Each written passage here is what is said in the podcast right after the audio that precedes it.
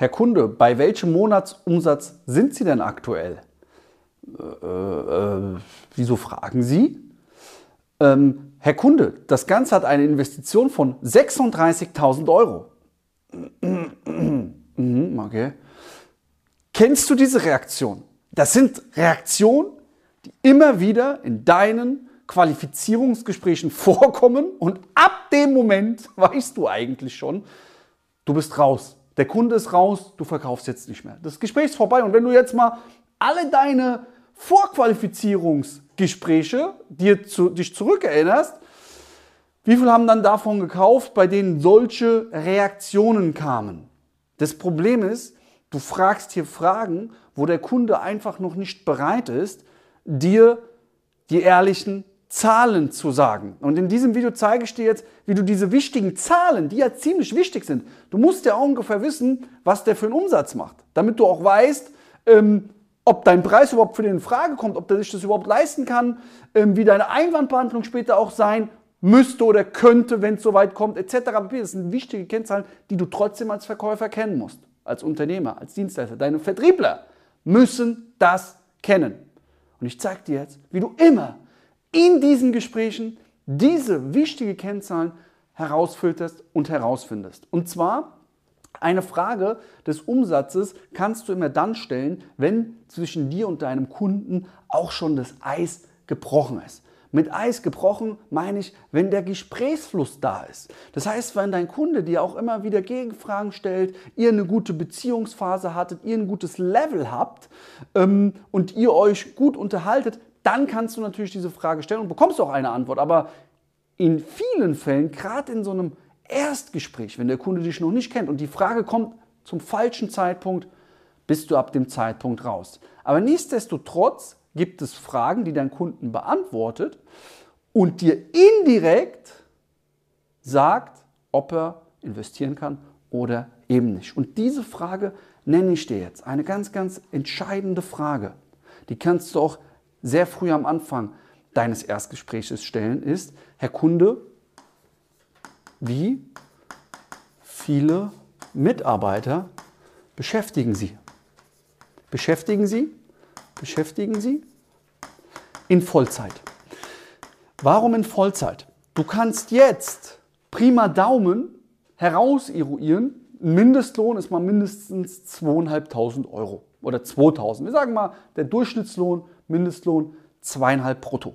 Jetzt kommen natürlich nochmal Arbeitgeberanteile obendrauf über die, für die Krankenkasse, roundabout 3.000 Euro.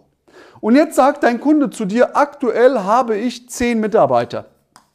Dann weißt du doch, 10 mal 3.000 Euro Minimum, der hat schon mal Fixkosten im Monat 30.000 Euro. Und jetzt soll er noch im Monat bei dir 2.000 Euro investieren. Ah ja klar, da ist es für den eine Summe, wenn es den überzeugt, kann der das investieren. Ja, also ganz, ganz wichtig. Und jetzt kannst du irgendwann später natürlich immer noch die Monatsumsatzfrage stellen, aber brauchst du gar nicht mehr.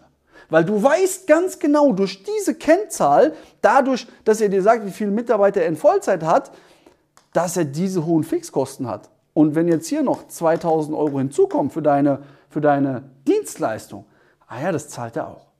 Also ist ganz, eine ganz, ganz wichtige Frage. Frage nicht direkt, wie viel Umsatz machst du, wenn ihr noch nicht das Eis gebrochen habt. Frage anstattdessen lieber, wie viele Mitarbeiter ähm, beschäftigen sie.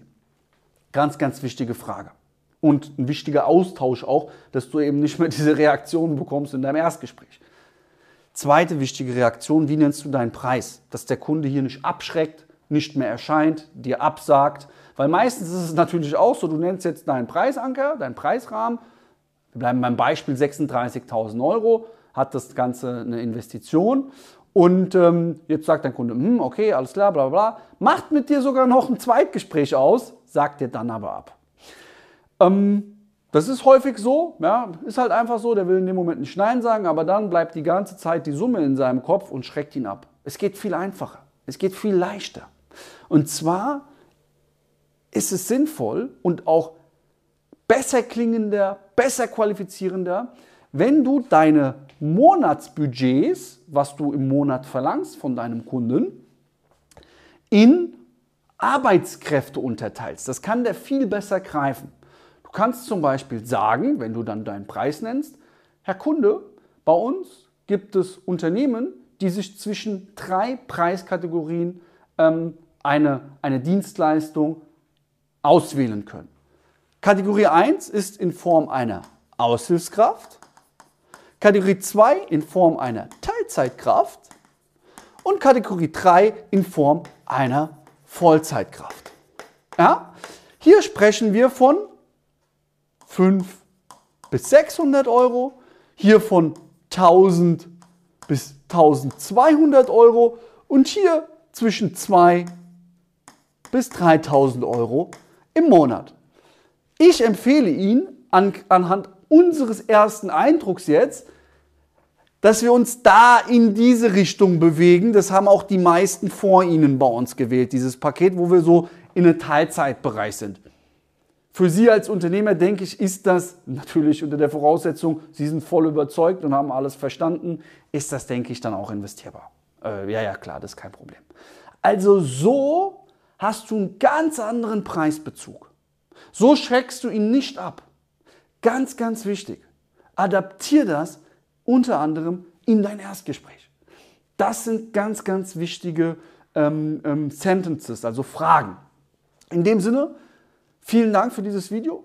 Schau, damit du deine Erstgespräche besser qualifiziert kriegst, mehr konvertierst ins Zweitgespräch, dass du das einbaust und ich lade dich herzlich ein zu meinem nächsten Live-Seminar am 13.05. in Wiesbaden. Du findest hier irgendwo in dem Video den Link dazu, das Bild dazu. Klick da drauf, sicher dir ein Ticket. Ich freue mich, dich persönlich dann kennenzulernen. In dem Sinne, gib 110% dein Luca.